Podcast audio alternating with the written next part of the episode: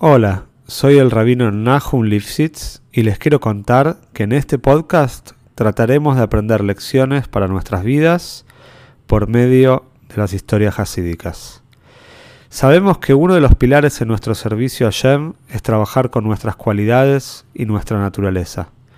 Los invito a este viaje maravilloso por el alma humana. Si querés apoyar este podcast, te pido que lo difundas entre tus conocidos y si querés dedicar una historia, podés entrar en contacto conmigo por medio del mail que figura en la descripción. Te deseo que disfrutes la historia y puedas encontrar una gran enseñanza. Esta historia es para Broje y Atzloje de la familia After. Se cuenta que en el tercer año del el liderazgo del Spoiler Seide, del abuelo de Spoli, como ya contamos la historia de por qué tenía este apodo, había un hambre muy grande en toda Rusia. Los Yehudim estaban soportando esta gran hambruna, era muy difícil. Y por supuesto, Spoli Seide, que se preocupaba por todos los Yehudim y tenía por costumbre repartir comida a la gente necesitada y a la gente pobre, a la gente también a las mujeres viudas y a los huérfanos, y realmente estaba haciendo una tarea muy complicada. Había una hambruna muy grande y la mayoría de personas les estaba costando mucho. Esto no era solamente, como dijimos, en la ciudad de Spoli, sino era una hambruna generalizada en toda Rusia. Había sido un mal año, había malas cosechas, no había abundancia y lo poco que había era muy caro y no todos se podían permitir comprar ni siquiera un poco de pan. Y así fue que durante esta hambruna se reunieron varios tzadikim y le mandaron una carta al Spoiler Seide para que él, como tenía por costumbre, representar muchas veces a los demás Rebeim, además rabinos y rebes, para que él pida en el Shomaim, en el cielo, una solución.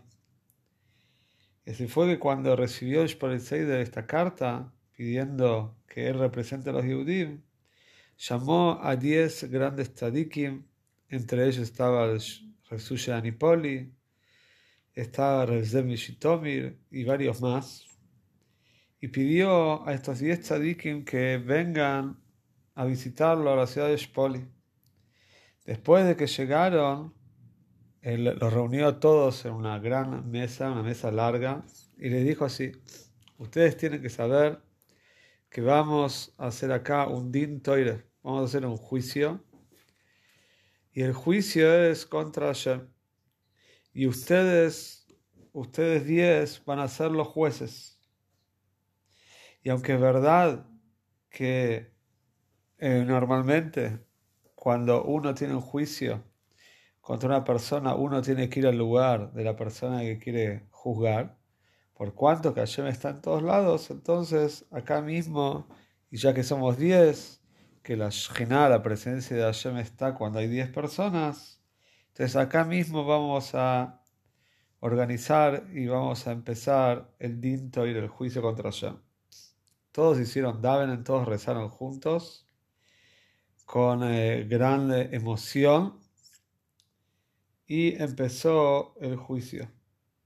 Y dijo así, Dijo, estoy acá, dijo Reshpon Seide, Reb Ben Rogel, y estoy exigiendo de Hashem que venga un dintoire, y el dintoire va a ser en este cuarto dentro de tres días.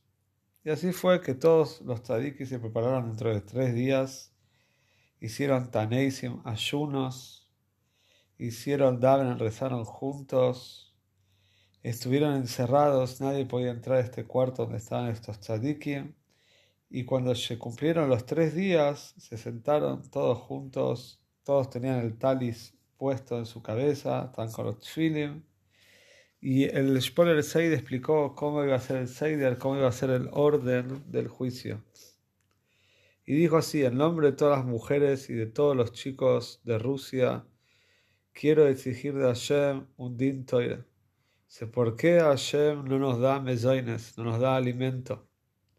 ¿Por qué decretó esta hambruna tan grande, Hashem Está escrito en la Toire, en el Sefer Baikro, el libro de Baikro, está escrito que Livne Israel Avodim, Avodai Em, porque los Bnei Israel son mis sirvientes. Entonces dijo así de sabido que según la halajá, según la ley judía, cuando una persona tiene un sirviente, debe darle de comer primero, tiene que darle todas las necesidades.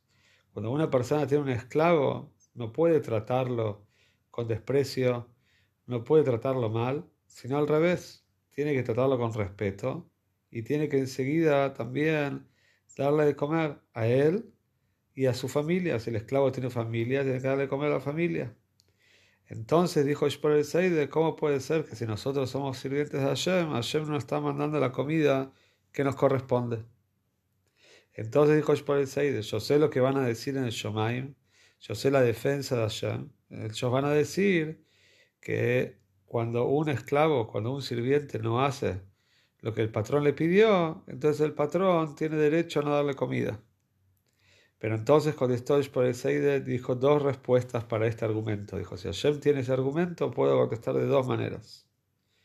Primero, que no está escrito en ningún lado de que si la persona se porta mal, que si el sirviente se porta mal, entonces Hashem no le va a dar de comer a su familia. No está escrito en ningún lado, no dice que la esposa y los hijos van a perder el alimento porque el esclavo no hizo lo que había que hacer. Y segundo, dijo por el argumento más fuerte, dijo, esto que el esclavo, que los sirvientes que somos nosotros los Yehudim, no estamos sirviendo a Hashem como corresponde, eso es culpa del mismo patrón. ¿Por qué? Porque Hashem nos dio un yetzerore, nos dio un instinto del mal, que está constantemente tratando de convencernos de hacer las cosas mal y que no hagamos lo que Hashem pida. Entonces, él mismo puso este instinto dentro de la persona y él sabe lo difícil que es para nosotros y por eso nosotros no lo servimos a Hashem con plenitud.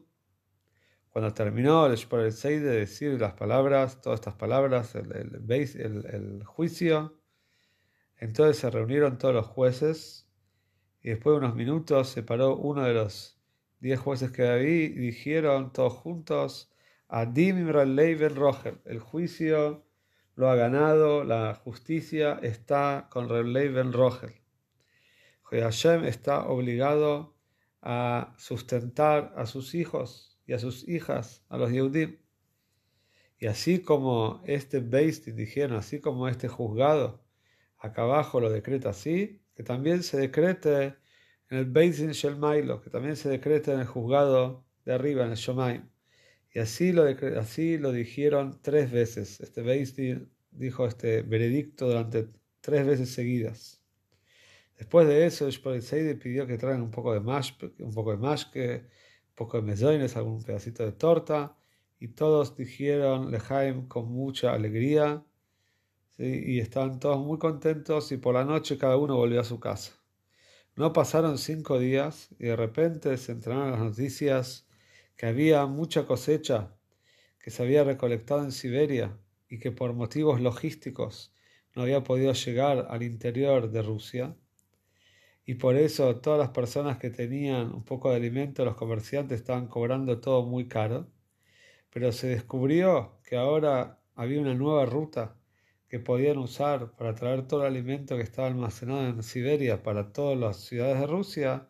Cuando los comerciantes se enteraron de eso, decidieron inmediatamente, antes de perder todas sus ventas, bajaron el precio porque iba a haber un exceso de oferta, porque ahora iba a llegar un montón de comidas de Siberia.